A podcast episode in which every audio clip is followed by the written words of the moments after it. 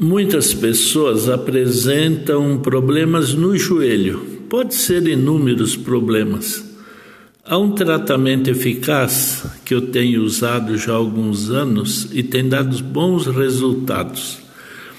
É misturar argila, pó de carvão, suco de cenoura e uma colher de mel.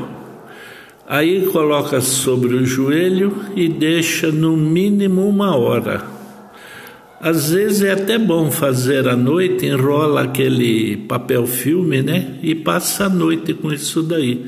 É uma coisa simples, não custa nada, mas o resultado é muito bom.